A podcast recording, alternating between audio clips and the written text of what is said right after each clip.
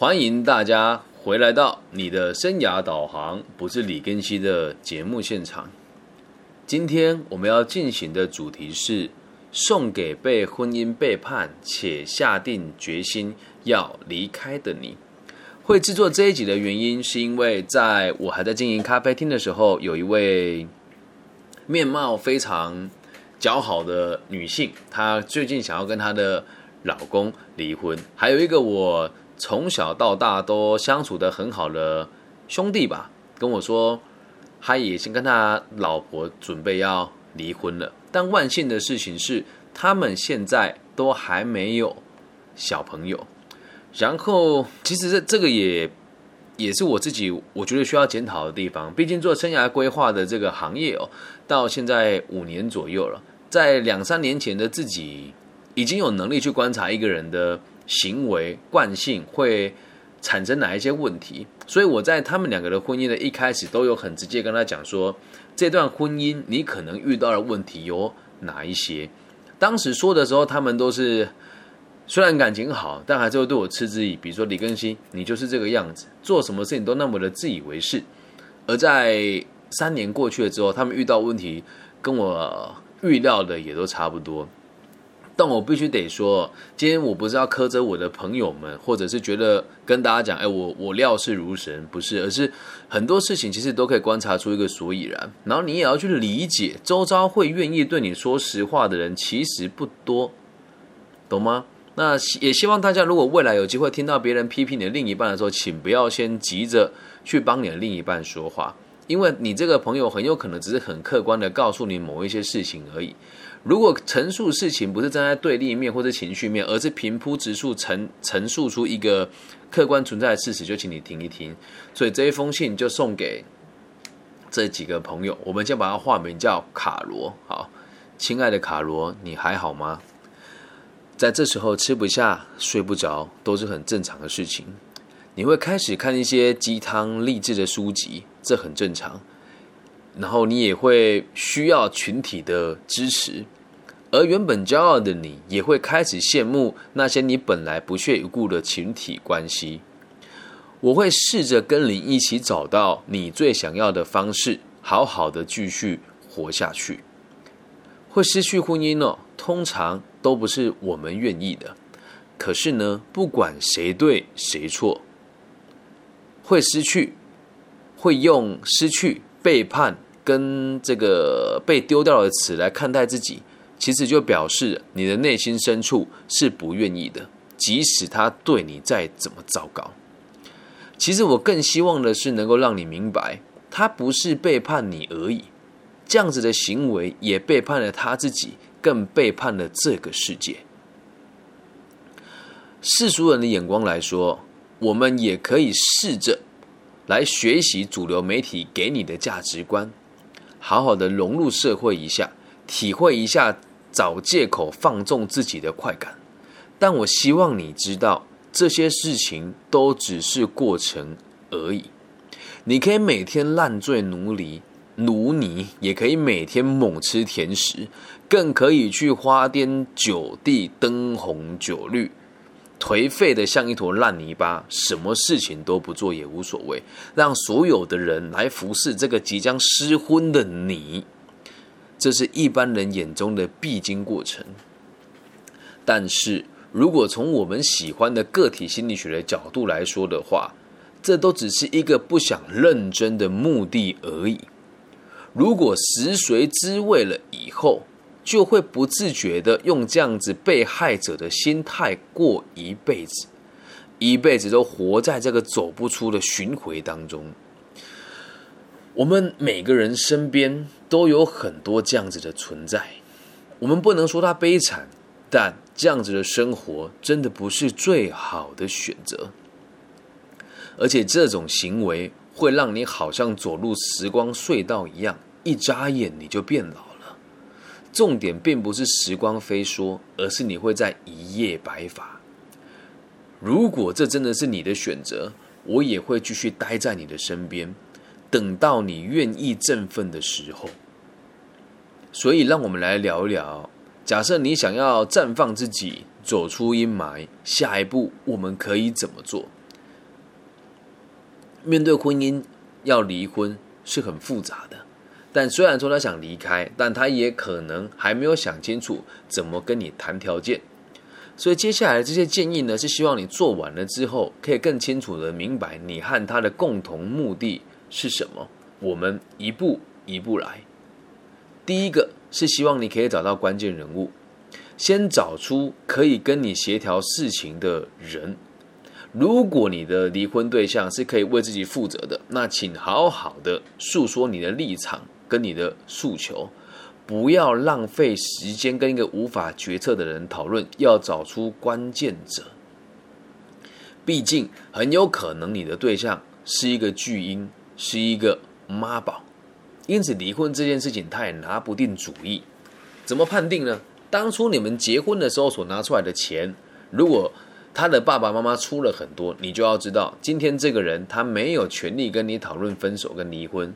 而且他也会像个孩子一样躲在他爸妈的背后，所以请你找到关键人物，跟谁谈条件，跟谁达成共识，而不是一直跟这个无理取闹的对方在那边周旋。再来第二件事情啊，不管你们发生了什么事，即使他殴打你了啊，只要不要太夸张，或者是他外遇了，不管如何，先原谅他，以后再说对不起。婚姻呢？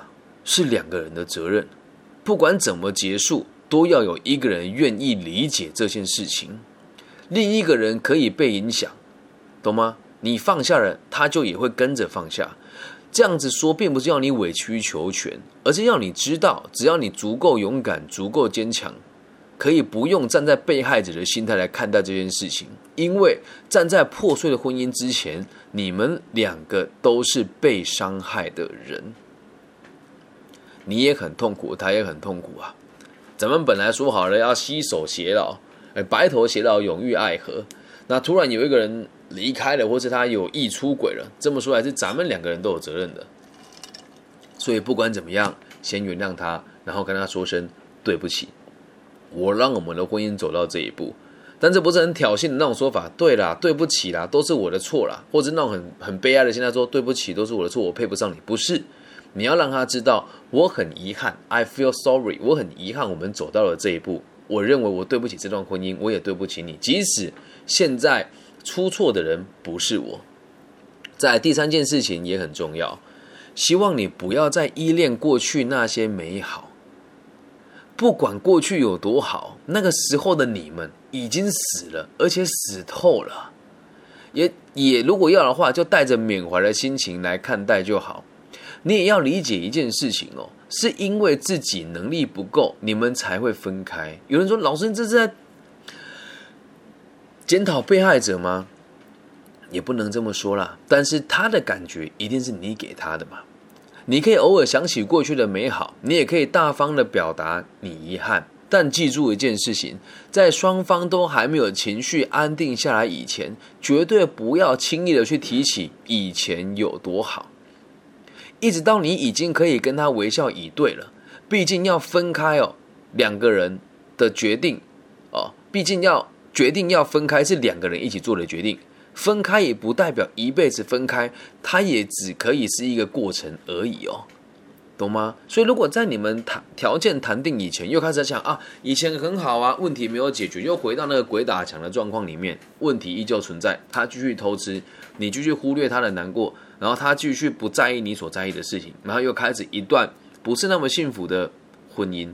所以当这件事情已经严重到你们讨论离婚了，而对方也开始跟你讲，你要是不离，我就让你难过；又或者是你要离，你要把聘金还给我，等等这些不理性的说法，你就要记住一件事，就再也不要去谈过去彼此的美好了。这个分开的历程，你要先知道。我们只是一个过程而已，分开也不代表一辈子都会分开。以过来人的身份来讲，当时我的前妻说要跟我分开，就坚持了将近一年半到两年的时间。而到最后跟他签字离婚的时候，我说我们分开也只是可能一个过程而已。那希望我们在分开之后回到朋友的身份，可以更理解彼此的需求。但很遗憾的，没有。你问我现在会不会回想到过去的美好，还是会。我还是会想起我们一起在他身怀六甲的时候经营的好事发生这间咖啡厅，我还是会怀念起我在手术的时候，他无怨无悔的照顾我，然后陪伴我走过这个失业的两年。但我现在有能力去回回顾这些问题了，甚至可以侃侃而谈，跟他讲当时我很感谢你。可是，在我们离婚的当下，如果我一直拿这些东西出来，痛的是我，痛的也是他，理解吗？所以不要依赖，也不要去使用过去的有多美好来维持一段婚姻跟感情，好吗？在第四件事情哦，我希望你可以让自己过得更好，即使你的对方不是有心为之哦。现在的你们肯定让彼此的生活都乱了原本的套，请你们不要再住在一起了，都走到这一步了，回家也不说话了。那衣服就各自洗了啊，让自己的作息正常一点，让你自己起床的时候不用再看到那个每天让你撕心裂肺的人。好好吃饭，好好睡觉，好好阅读。既然你已经下定决心要跟他分开，他可能也会想尽办法挽回你，又或者是用尽各种方法折磨你，甚至更邪恶一点是希望可以从你身上捞到一点好处。不管怎么样，你们两个现在都是被害者。所以，请你先跟他分开生活，并且好好吃饭，好好睡觉，好好阅读，懂吗？第五件事情哦，请你不要去痛恨第三者，不管是谁介入了你们的感情，你要知道，他也是不愿意的，又或者是他真的非常有勇气，想跟你的另外一半在一起。你也得试着祝福他们，理解他们啊。然后你也要试着去祝福你自己，不要再爱着那个不可能不爱你的人啊。讲这一段话，其实听起来也是蛮难过的。可是这是实话。如果当你的你的另一半，即使再怎么山盟海誓，他就已经喜欢上另外一个人了。如果你真的爱他，你就得让他去呀。你放不走他，不是因为你很爱他，只是因为你觉得丢掉了他很丢脸而已。但是说真的。如果都有一个人敢这么勇敢的站出来说，你大老婆或是原本的老公，今天老娘我或是老王我就决定要了你的老公或老婆的话，他们都可以为爱做到这一步这么没有脸皮的地步了，那你为什么要阻挠他们呢？你为什么要阻挠他们呢？对吧？还有会离婚两个人都有责任，所以不要去恨第三者，一定是你的魅力比不上这个人。有人说老师你没有经历过，你不知道这种痛，我经历过。就是因为知道这种痛，才要才要让你明白，你不需要去恨那个第三者，因为第三者也有可能是不知情的。但我觉得这个是多多，我觉得这个就不大可能了哦。反正不管怎么样，你不要去恨他，因为恨他问题也不能解决，理解吧？祝福他们就是祝福你自己，不要想说什么啊，那我要告他，我要拿拿到哪些好处？不必要，祝福他们，懂吧？在第六件事情哦，保持清醒。并且相信你想相信的就好。拜托，不要轻易的依赖各种不同的团体。有时候你一个需求被无限的放大之后，你就会对一个东西上瘾，懂吗？如果你要知道开心那还无所谓，但是如果你低落的时候，各种对你伸出援手的产品或者是人或是团体，多数也都是有目的的，所以。讲这句话会得罪很多的呃所谓的宗教团体跟这种互助会，但你要记住一件事哦，你只要相信你想要相信的就好，懂吧？你只要相信你想要相信的就好，包含现在我跟你对谈的这个信件的内容，你想相信我就相信我，不想相信我也没有关系，但希望不要，我希望不要在这个时候被你这样子的需求，哎，被你被这样子的需求放大了之后，对某一件事情产生依赖。在台湾有很多宗教团体就是这个样子啊，就说：“哎呀，这个神啊眷顾我啊，我要嫁给他，我要侍奉他。信了这个之后啊，我人生啊就是，诶康庄大道啦等等的，没有必要，懂吗？你还是得活得清醒一点。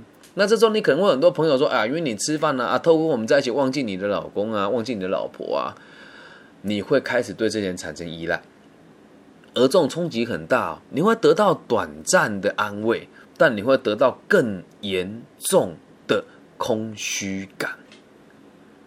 会聚在一起的人，很多都是有共同问题的朋友，所以记得保持清醒，并且相信你自己想相信的。我并没有讲你一定得相信我，因为也有可能从你的角度来看，我对你是有目的性的，懂吗？那你觉得哪一个人现在对你的感受是最棒的？就试着用他的方式来面对你的生活，理解吧？可是我先跟大家讲哦，我也不会花时间陪伴在你身边，我会偶尔传讯息给你，但是我也不会希望你对我产生依赖感，因为我对你没有任何的需求，我只希望你开心，好吗？记住这句话，保持清醒，并且相信你想相信的。最后一件事。你要相信一切都会变得更好。我们先讲，今天这一集讲的是已经结婚又下定决心要离开的你哦。你可能最糟的状况会失去房子、失去车子、失去孩子，甚至会失去选边站的朋友。老实说，也不会有更糟糕的状况发生了。即使有也无所谓，我们都知道已经在底部了，还能多糟糕？也希望你不要放弃爱情，看着有光的地方慢慢前进。同时，也可以站在健康的角度来认识你想要往来的每一个对象。这是我给你的由衷的建议，希望你可以感觉到我对你的关心还有在意，也希望我们都可以早日找到自己平衡的生活。你的好朋友。更新尽上，也希望大家可以帮我把这一集传送给在婚姻当中被折磨到不成人形、遇到各种光怪陆离的状况，同时又在这个关系不对等的这个情形的状况之下想要离婚的朋友。我相信这一这几句话跟这一封信可以给他们很多不同的想法跟认知。会制作这一节的原因，是因为在这么短的时间之内，就这两周吧，就有三对情三对夫妻的其中一方来问我这件事情，说我的老公老婆已经外遇了，然后我想要下定决心离开，可是他也不正面跟我解决，也不愿意签字，甚至是会做出很多很脱序的行为。啊，有男有女了。我我先讲，我觉得我也很心疼大家，我自己也经历过。但我必须得讲，我现在做完这一集之后，我认为我我对我前妻也是有很多做的不够好的地方。但我也希望你们能够明白，你们已经走到这一步了，你也下定决心了，就不要再不要再拖泥带水，宁愿你们先签了字了，离了婚了，然后再决定好下一步该怎么做。离婚不代表一辈子离呀。懂吗？那等到你下个阶段再问我说：“老师，我的老公老婆的外遇对象也跑了，那他回来找我求和，我该怎么办？我对他也有一些感觉，那我该怎么办？没有关系，到时候我们再来谈。但你要记住，在这个此时此刻的当下，我送给你的这七个建议，希望你可以把它听进去，好吗？不管怎么样，这个世界再怎么复杂，别人再怎么对你不谅解，还有一个李庚希愿意用这种诚实正直的。角度无条件的信任你，但你也要知道一件事情：假设你的另一半也来找我谈了这件事，我也会把这一封信原封不动的送给他，因为在我的世界看来，他就算做了错的事情，他愿意解决，他才会找我，所以我也会跟他讲，请他把生活过好，不要去痛恨自己的第三者，保持清醒，相信你想相信的。对，其实这里面有其中一个人的老公也来找我谈过，他说。我觉得我自己不知道该怎么做，我也不知道这个新来的这个对象对我是否真心。那这一集我也一样原封不动的送给你。当时你就问我说：“啊，我们夫妻两个你也都认识，你就这样子做给他一集啊？像我们这一种不小心犯了错的人怎么办？”我说：“先等这个浪头过去了，咱们再来做一集在婚姻里不小心晕船了我该怎么做的节目。”但这一集我想要先让大家知道，被婚姻背叛的你不要用。受害者的角度来看待你自己，也不要成为别人操弄的对象。以上就是这一集全部的内容，希望大家喜欢。大陆区的朋友可以帮我在网易云的频道下面留言、分享、按赞，我都会一一回复。如果你比较害羞，可以加入我的微信号，我的微信号是 B 五幺五二零零幺。那除了大陆区以外的朋友，你可以在各个不同的搜寻的平台上搜寻我的名字，我叫李庚希，木子李，甲乙丙丁戊己庚辛的庚，王羲之的羲。那也希望大家在不同的频道上面收听，可以帮我按赞、分享、加订阅，不管是 Google Podcast 啦、KKBox 或是这个 Apple Podcast 或是 Spotify 等等的平台。也希望我们的节目可以被更多人看见。希望我们都可以有更幸福的婚姻，也希望我们都可以从各种困难的难关里面走出来。我爱你们，拜拜。